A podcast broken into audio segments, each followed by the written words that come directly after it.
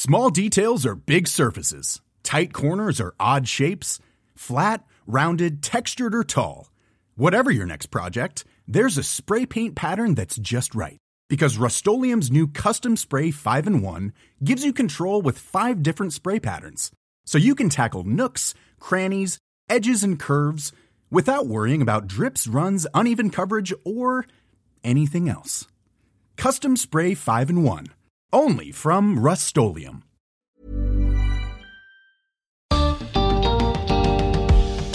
Bienvenidos a un episodio especial del podcast de TED en español, donde converso con algunos de nuestros oradores. Soy Jerry Garbulski. Le prestamos cada vez más atención a cómo cuidar nuestro cuerpo. Sin embargo, muchas veces no cuidamos lo suficiente nuestra salud mental y la de la gente que nos rodea. En este episodio conversamos con Silvia Ventolila.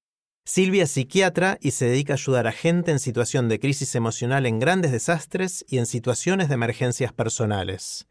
Resulta que muchas de las cosas que hacemos intuitivamente cuando queremos ayudar no sirven e incluso perjudican. Silvia describe estrategias muy simples para ayudar en estas situaciones de emergencia emocional. Esta es una versión editada de una conversación más larga que publiqué en mi otro podcast, Aprender de Grandes. Hola Silvia. Hola, ¿cómo estás, Jerry? Muy bien, un lujo finalmente poder conversar. Hace mucho que tengo ganas de, tener esta conversación y como te anticipé, quiero empezar con una pregunta bien grande, que es que aprendiste en todo este tiempo de hacer justamente eso, tratar de ayudar en situaciones de crisis emocional. ¿Qué aprendiste? Uy, qué pregunta. Bueno, aprendí muchas cosas, muchas. La primera cosa que te podría decir que a mí me llamó, yo venía de la psiquiatría clínica, de, atender pacientes. Y, claro, uno atendiendo personas con, problemas y padecimientos, bueno, aplica ciertas técnicas, ¿sí? ciertos, ciertos marcos teóricos, ciertos modelos. Pero cuando uno tiene que intervenir en las crisis y en el momento agudo, eh, cambia el panorama, las técnicas son otras. Y de pronto, una cosa que, que me empecé a dar cuenta rápido era que con pequeñas cosas, muy pequeñas intervenciones, un silencio, una compañía, un estar cerca, una aproximación con una actitud o un gesto de, te escucho, acá estoy, podía hacer a la diferencia enorme. Mira, te voy a contar una anécdota. Eh, yo trabajé en un hospital muchísimos años y, y, prácticamente pasé de médica de guardia, instructora de residente, jefe de servicio. Y creo que si recibí alguna nota de agradecimiento, reconocimiento, habrá sido una perdida en 20 años. Cuando empecé a dedicarme a full a esto, eh, caían al ministerio porque empecé a colaborar directamente con la dirección de emergencias. Lo digo, los nombres son largos, pero la dirección de emergencias. En el Ministerio de Salud. De Salud de la provincia de Buenos Aires. Nos metimos adentro del corazón de la respuesta de la emergencia. O sea, salíamos con el ambulanciero, el médico, digamos. Este, éramos como, eh, para, los que somos más antiguos, el SWAT de la salud mental. Eh, y empezaron a caer notas de agradecimiento por las intervenciones directamente al ministerio. Y fue como darme cuenta de que es un rol de mediación, es una especie de traductor. Viste, la persona cuando está en crisis eh, de, pronto está tan desesperada que, pide cosas y el que tiene que dar una respuesta de esto, sea del sistema sanitario, o sea de, desde otro lugar, este, también muchas veces está desesperado. Y entonces ese rol de mediación, de intermediación, de traducir lo que las personas necesitan para que los gestores o los, los que tienen que resolver el tema entiendan y lo resuelvan más rápido, bueno, de esas cosas aprendí un montón y, también podemos ser cualquiera de nosotros. Que nos toque estar de ese lado en una situación sí, complicada. Porque, viste, vos vas caminando por la calle y de golpe, no sé, un incidente vial y tenés alguien con una moto que quedó ahí en el suelo y no sabe ni dónde quedó la mochila y el celular y lo que necesita es un celular para avisar que le pasó eso y en ese momento la urgencia, más allá de que alguien venga y lo asista, digamos, y, y le ponga la tablilla para que no, es comunicarse para avisar que le pasó algo, ¿no? Claro. Y no- es- eso nos puede pasar a cualquiera. Sí, me encanta y tengo como un montón de reacciones ya y quiero Sí, meterme sí, sí, en mundillos de todo lo que fuiste diciendo, pero una, algo que me llama mucho la atención, que ya mencionaste un poco al pasar, es la diferencia entre asistir a alguien en algo crónico y en algo agudo, ¿no? O sea, son, es muy distinta la emergencia que la necesidad de ayuda psicológica o de salud mental de largo plazo, ¿no? Es, es bien Es- distinto. Es bien distinta. Y además, vos sabés que todos los protocolos te dicen que una atención temprana, atención, ¿no? No es asistencia, es atención, temprana y oportuna, ¿sí?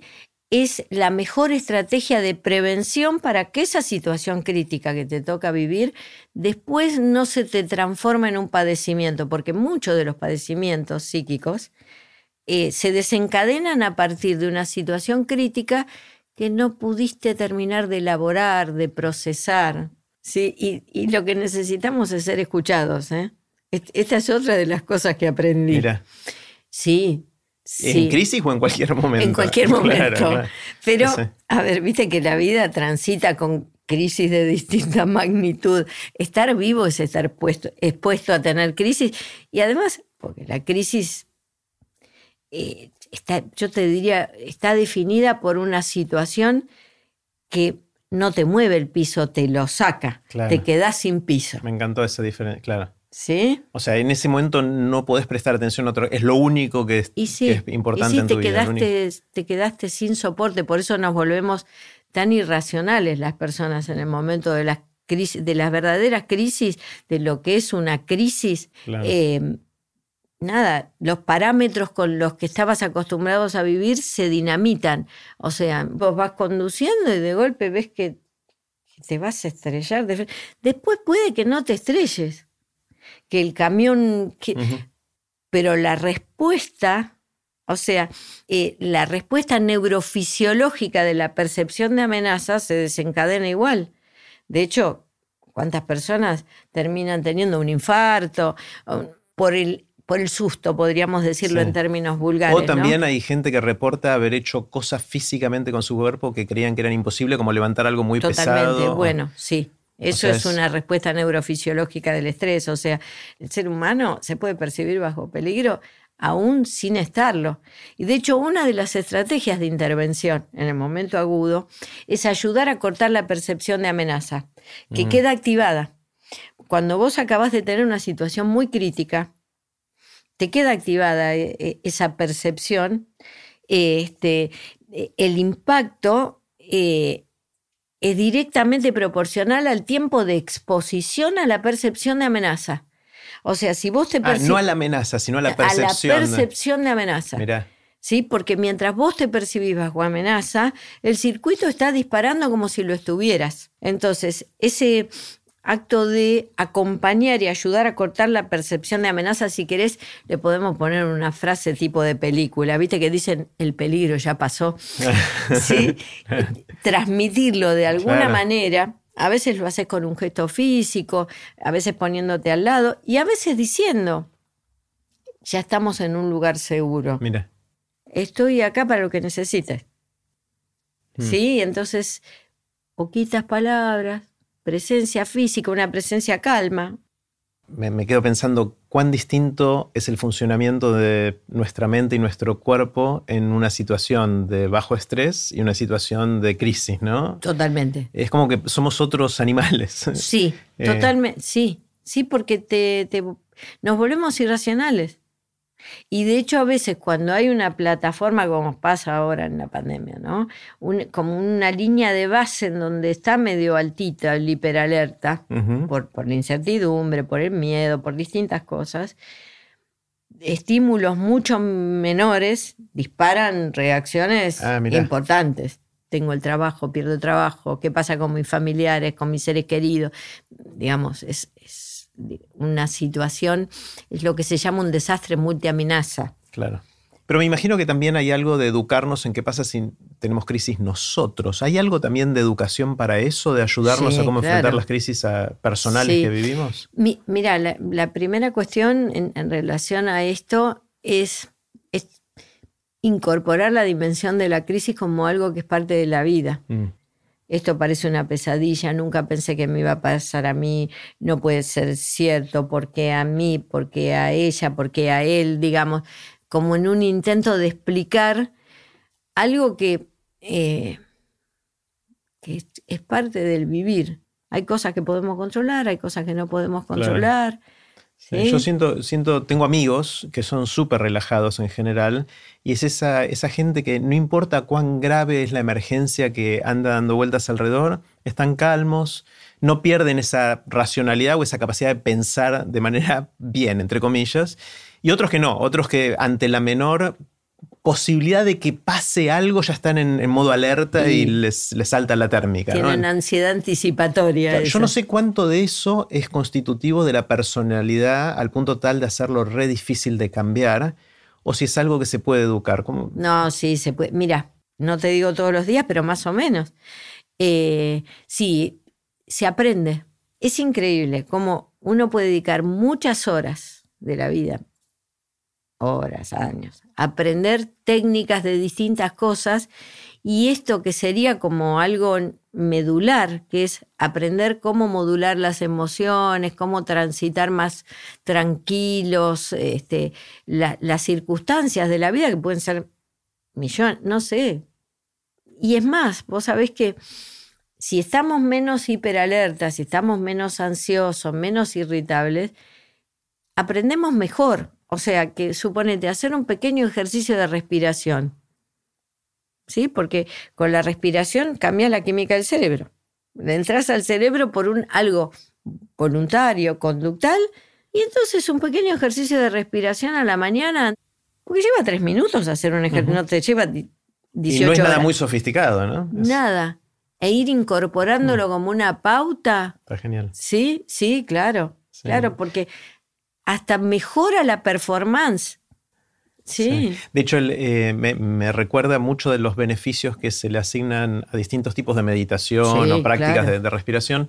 Claro. En el sentido de que somos más capaces de demorar ese segundo la reacción automática que a veces no es la mejor que podríamos tener, ¿no? Estamos estallados de eso hoy por hoy, ¿no? Claro.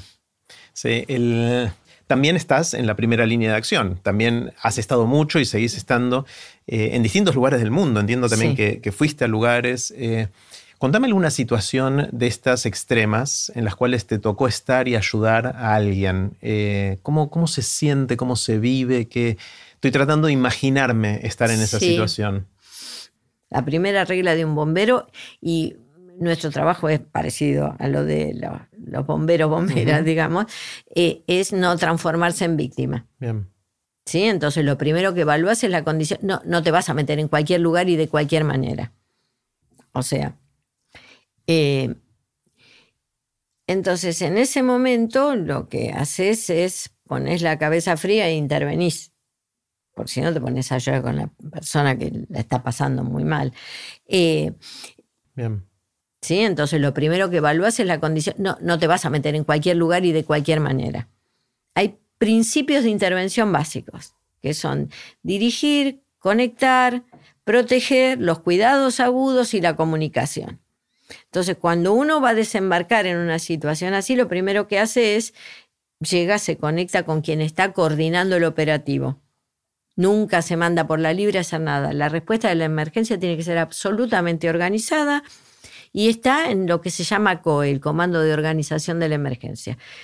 Esos te dicen dónde podés ir, dónde tenés que ir, dónde te necesitan más y a veces te dicen quédate con nosotros, porque lo que necesitan es una intervención para el COE, para lograr bajar esa hiperalerta y poder intervenir en mejores condiciones. O sea, siempre que uno vaya a hacer algo en un momento así, tiene que pensar someter esa acción que va a hacer a estas tres cosas. ¿Estoy ayudando a que corte la percepción de amenaza? ¿Estoy ayudando a que recupere algo del control interno perdido? ¿Estoy dándole apoyo psicosocial? ¿Lo estoy acompañando? Si no estoy haciendo esto, algo estoy haciendo mal. algo que tenemos que aprender. En ese momento a la gente no se le pregunta qué pasó. O sea, si yo le pregunto a la persona, ¿y qué pasó? Y entonces, y cuenten. Estás pateando en contra. Totalmente. Y con riesgo de mantenerle la percepción de amenaza activada. Y dijimos al principio, el impacto es directamente proporcional al tiempo de la percepción de amenaza. Entonces, la situación pasó hace cinco horas, ocho horas, doce horas, una semana. Lo estoy reactivando. Fíjate que, por ejemplo, las personas que fueron víctimas de violaciones, muchas veces no quieren ni denunciar para no tener que volver a contar la situación. Porque les duele, les duele el doble. Porque volvés a revivir. Claro. La memoria traumática es una memoria particular. A vos el evento no es que lo recordás, te queda fijado como si estuviera en tiempo real. Entonces, cada vez que se activa, lo revivís. Es como si volvieras a pasar por la situación. Si no es en un espacio terapéutico, controlado, guiado, reactivar no está bueno. Esto de hablemos muchas veces de lo que pasó porque así lo... No, no. No, porque muchas veces eso lo que genera es que algo quede anclado como memoria traumática y, es el núcleo de un problema y de un padecimiento complicado que puede derivar a depresión, ansiedad, pero particularmente a consumos. ¿eh? Mucha gente inicia... Y adicciones. ¿eh? Exacto. ¿Sí? El, alcohol, el tabaco. ¿Cuánta gente te dice, yo empecé a fumar cuando estaba mi papá internado en terapia intensiva? Claro. ¿Y qué se sabe, Silvia, del de, el tratamiento del estrés postraumático? O sea, esto no, ¿qué sí? Eh, a ver, tres pilares para el tratamiento. Primera etapa del tratamiento, que alguien logre modular las emociones, que no viva peleándose con todo el mundo, que no le salte la térmica cada tres minutos por pequeños estímulos.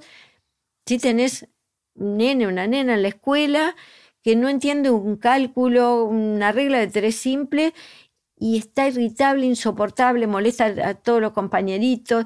Eh, mm, decís, ¿qué estará pasando con este nene? Que no soporta nada. Otra segunda etapa que, que van, van superpuestas, no es que es esto, que es trabajar con el procesamiento de la memoria traumática. Para eso uno puede usar distintas técnicas. Puede usar modelos como eh, psicoanálisis, ¿sí? O puede usar técnicas más específicas este, eh, te diría casi diseñadas para memoria traumática, como el MDR, que es el reprocesamiento de la memoria traumática, digamos. Eh, y una tercera cuestión que tiene que ver con la rehabilitación. Rehabilitación suena como fuerte, porque uno se imagina rehabilitación en alguien con una discapacidad. A ver, rehabilitación es que vos puedas lograr transitar afectos sin que se te dispare toda esta mm. cosa de revictimizarte y victimizar. Hay distintos niveles. Si no tenés un grado de estrés post-trauma con lo que se llama comorbilidad, que es un problema asociado a, este problema de base que puede ser un, un, consumo de alcohol, una depresión severa. Si no tenés ese grado, con una psicoterapia, con un abordaje terapéutico, se está fenómeno. Y si es necesario, un fármaco. No siempre es necesario, pero cuando es necesario está fenómeno, porque a veces la persona no logra modular sus emociones o un estado, digamos, de, línea de base de estado de ánimo que le permita retrabajar lo que le pasó. Entonces necesitas como una ayuda, digamos, un soporte químico. ¿Sí? Eh, contame de algún caso específico. Puede ser de. No hace falta que sea un desastre natural gigante o un atentado, puede ser quizás algo uno a uno, algo que te haya pasado, que hayas vivido, que te haya marcado. Cosas que me marcaron. Una que terminó bien. Bárbaro. Y que yo hice una intervención en el H1N1 en la pandemia anterior que tuvimos acá, que con esta de aquella no nos Ni nos acordamos. Pero fue heavy.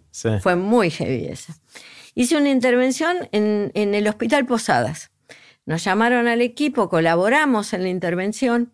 En ese momento había una situación muy compleja que era que los reactivos no estaban en el hospital, estaban en el Malbrán, entonces hasta que podías confirmar que era eh, lo que tenía la persona que estaba internada en terapia intensiva. este, no. A ver, se generaba con todo este hiperalerta, me están ocultando algo, nos están mintiendo, ¿qué está pasando ahí adentro? Entonces, los familiares terminaban acampando en las salas de espera, con el riesgo de contagiarse, severo riesgo de contagiarse, porque el H1N1 era tan contagiosa como esta, era más letal, por eso no circuló tanto, pero bueno, es un tema epidemiológico. Había como una desesperación de tenemos que lograr que los familiares se vayan, pues se van a contagiar, se genera toda una situación. Entonces, armamos un, dispositivo en donde jefa de servicio, alguien de trabajo social y o alguno de nuestro equipo de salud mental iba de recorrida por las salas de espera explicando la situación. Bien, logramos que las familias fueran a sus casas, confiaran en nosotros, porque la confianza es un pilar fundante de todo en la vida y en los momentos críticos más. Y había una mamá que no se iba. Había una mamá que no se iba, que estaba ahí en, la sala de terapia. Bueno, entonces me dice, bueno, anda vos. Como, bueno, anda vos a ver si la convences.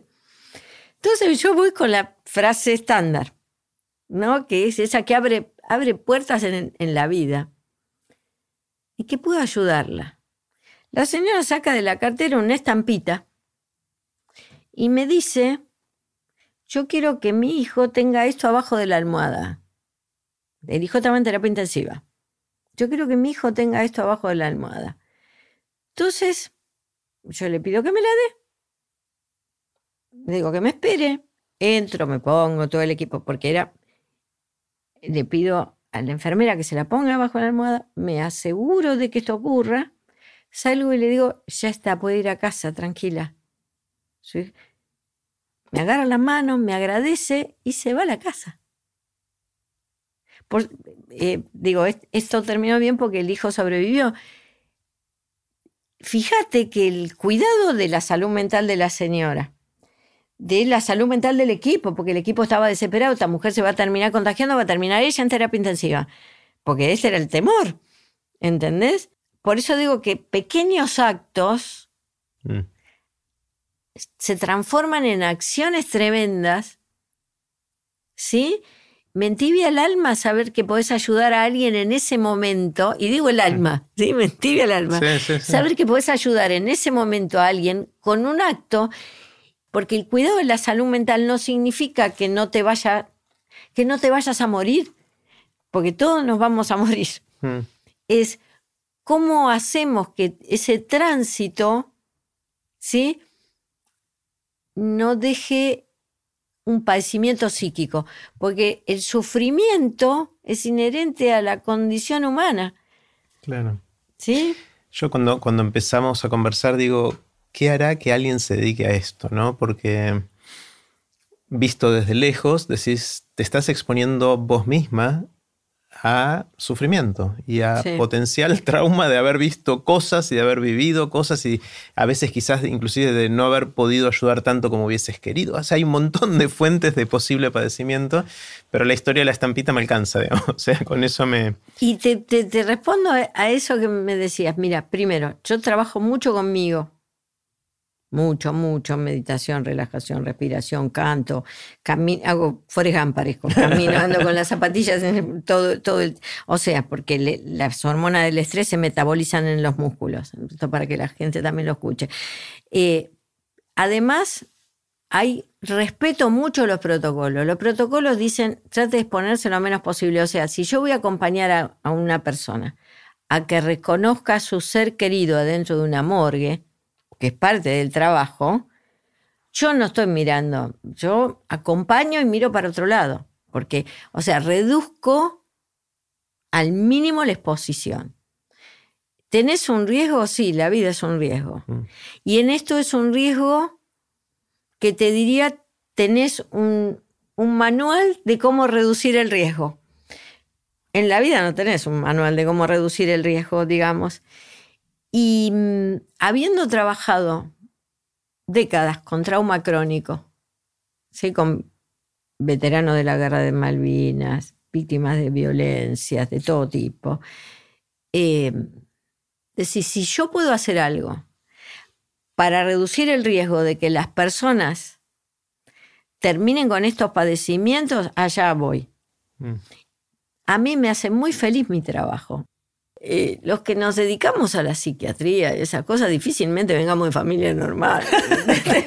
Eh, a ver, digo, si vos venías de una familia que estaba todo joya, no sé, sería guía de turismo, no sé. Arquitecto, otra cosa. yo, ¿viste? Porque, mm, de hecho, cuando yo estudié medicina, no tenía idea de hacer psiquiatría, iba a hacer genética. Yo terminé en la psiquiatría por esas cosas de la vida, ¿viste? Este, pero es un poco como decir, nada, es casi imposible que no te cruces con alguien que está atravesando una situación crítica en tu vida. Sea que tuvo un incidente vial, que lo asaltaron, que acaban de darle un diagnóstico de una enfermedad severa y que se siente totalmente desvalido por eso. Eh, digamos, ¿cuántas veces nos pasa? ¿Entendés? Y alguien puede decir, bueno, pero se fracturó el dedo meñique. Y si es un concertista de piano que al día siguiente tenía que dar un concierto. ¿Entendés? Porque el dedo meñique es el dedo. Pero, ¿qué significa para vos tu dedo meñique? Y en esto de no juzgar lo que para el otro es importante, que es otra de las claves, Sí, sí, sí. ¿Cómo hacemos para mejorarnos en esto? Los que, sin querer dedicar nuestra vida a ayudar en situación de crisis, que es lo que haces vos, sabemos que vamos a estar expuestos. o que podemos estar expuestos. Ojalá que no, pero lo más probable es que en algún momento de la vida tengas que jugar un rol de ayuda en esto. ¿Qué, ¿Cómo hago para estar listo? Acompañar empáticamente. Empáticamente no te juzgo, no te critico, te escucho. ¿Qué necesitas? cuando tiene algún amigo con una rabieta, que no le diga, ya se te va a pasar, no es nada, que le diga, y te, entiendo, que, que, en tu lugar seguramente me sentiría así. Eh, ¿Entenderlo? Porque uno trata de... No, no es palmoterapia. No, es, estoy acá para ayudar. Exactamente. Está buenísimo. Eh, Silvia, quiero hacerte preguntas cortitas. Las preguntas son cortitas, pero vos obviamente tómate todo el tiempo que quieras para, para responder. Y la primera no es fácil, es la del viaje en el tiempo. Imagínate que una amiga o un amigo finalmente inventa la máquina del tiempo y dice, Silvia, te voy a dejar usar la máquina del tiempo una vez, puedes probarla. Un solo viaje. ¿Irías al futuro o al pasado? ¿Qué, te interesaría más? Qué pregunta. Es difícil. Eh, iría al pasado. Ajá. ¿Por qué? Porque me encantaría conversar con algunos líderes eh, que, para mí son tremendos personajes que han marcado la historia. Por ejemplo. Y no sé, con, Jesucristo, por ejemplo. Wow. Sí, sí, sí, sí, me iría, a ver, no es que iría un tiempo, iría para atrás para encontrarme con, alguna gente que yo siento que son maestros, que han marcado, que han marcado, ¿viste? Porque eh, más allá de la creencia que tengas, de la fe que tengas, es... Eh, tenés un calendario que es antes y después de Cristo. O sea, ¿entendés? O sea, ya que puedo viajar. Vamos lejos. Viajo dos mil, dos mil años para atrás, ¿no? Silvia, ¿qué, ¿qué sabes hoy que no sabías cuando estabas empezando hace años y te hubiese gustado saber? Que con la tranquilidad y la paciencia se consiguen muchas más cosas de las que uno se imagina, le diría siempre estoy como con la cabeza en el futuro. Mm. es una tendencia que no me gusta mía, ¿eh? Pero es como, a mí me viene la idea de algo junto con el plan para hacerla.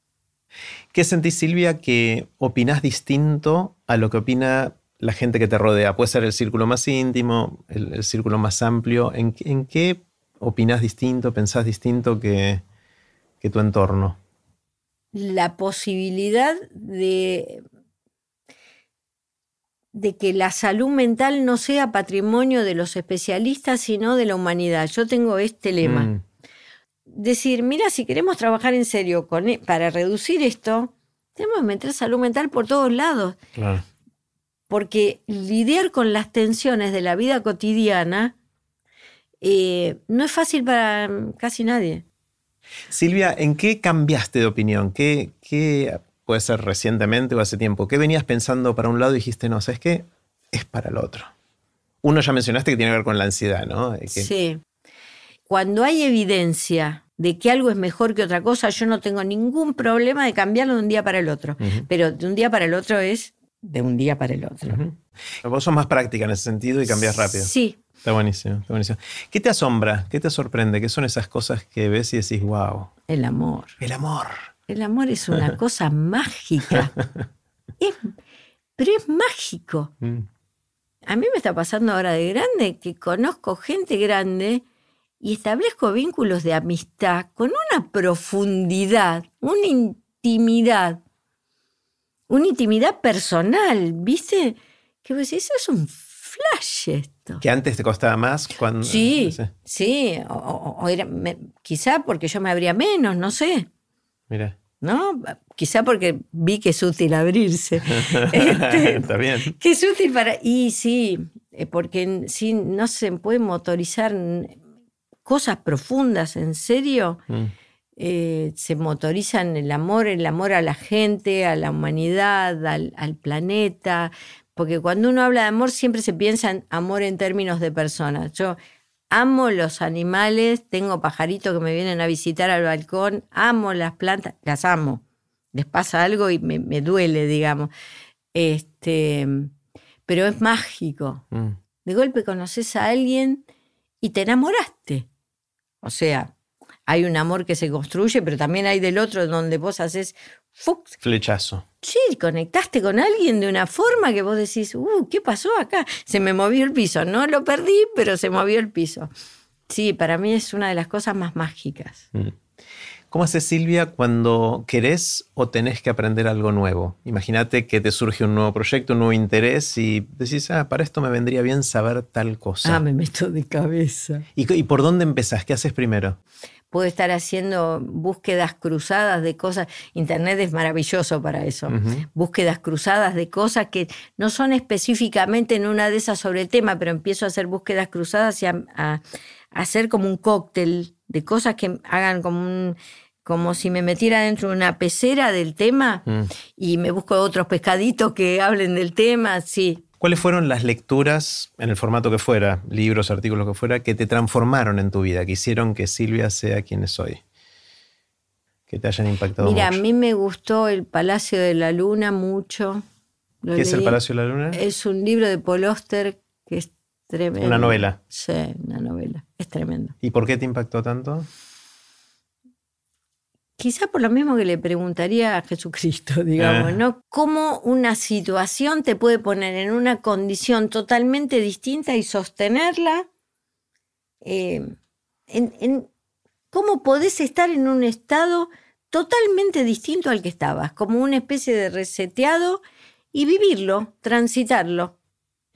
Eh, la hora sin sombra de Soriano, otro libro espectacular. Cualquiera va a decir que yo tuve algún problema con mi papá, y es cierto, porque son dos libros que abordan ese tema. Pero, a ver, ¿cuánta gente podría decir que no tuvo problemas con su papá? Está muy bien, está muy bien. Eh, supongamos, Silvia, que alguien te despierta, esperemos que no pase, ¿no? Pero que alguien te despierta a las 3 de la mañana, te sacude en tu cama y te dice, Silvia, ¿de qué trabajas? ¿Cuál sería tu respuesta si Ah, de médica. Los médicos tenemos un. Es un problemita ese. ¿Por qué? Y porque pocas profesiones marcan tanto la identidad como, como la medicina. nunca me, me, encanta lo que decís, pues nunca pensé eh, cómo distintas profesiones marcan más o menos la identidad, ¿no? Y la, medicina es verdad. Muchísimo. Ahora que lo pienso también, algunos ingenieros son ingenieros como identidad, ¿no? Hola, soy un ingeniero, ¿no? Eh, qué interesante sí, eh, pero la medicina es muy tremenda en eso, ¿eh? Porque además es algo que te atraviesa la vida. Mm. O sea, es difícil que a un ingeniero lo despiertan a las 3 de la mañana para algo. al médico a un, todo el tiempo. A un médico a las 3 de la mañana, aquí no hay que atender bien. Claro, más o menos este ejercicio que yo te dice que era un experimento pensado, no lo fue para vos porque muchas veces te no, pasó. No, no. Insisto, no es, no es solo de uno. La gente te pone en ese lugar también, la cultura te instala en ese lugar también. Mm. Silvia, imagínate, esperemos que no, pero imagínate que venga un cataclismo global.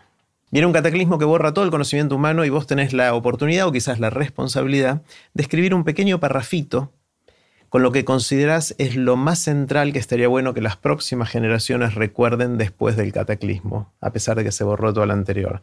Es decir, tenés la oportunidad de preservar una capsulita del conocimiento humano. Sé que es difícil, que es mucha responsabilidad. Puede ser algo acotado a tu área de acción, puede ser algo más amplio. ¿Qué, qué escribirías en ese parrafito como legado post-cataclismo? Creo que es algo del orden del amor, de la ternura, pero lo pondría en términos de cuidado, porque no hace falta amar para cuidar. ¿No? Cuidado, respeto, pero más cuidado, porque el cuidado incluye el respeto. Claro, es como el cuidado tiene cierta proactividad, el respeto puede ser más pasivo, sí, ¿no? Sí, sí, sí, sí, sí. Sí, creo que ese sería el mensaje, porque además probablemente el cataclismo, si nos cuidáramos, no hubiera llegado bueno, hay que ver, puede, ser una cosa externa, el cataclismo también, pero bueno. Bueno, genial. Eh, cerremos con esto que me, gusta, quedarme con cuidémonos, cuidarnos, el cuidado. Eh, Silvia, gracias. Me, encantó conversar. Eh, espero que lo hayas disfrutado bastante. A mí también, me sentí como en casa. Bueno, buenísimo. Gracias, gracias, gracias. Gracias. Gracias por escuchar este episodio especial del podcast de TED en Español. Como siempre, puedes encontrar todos los episodios en tedenespanol.com o donde escuches tus podcasts. Soy Jerry Garbulski y te espero en el próximo episodio.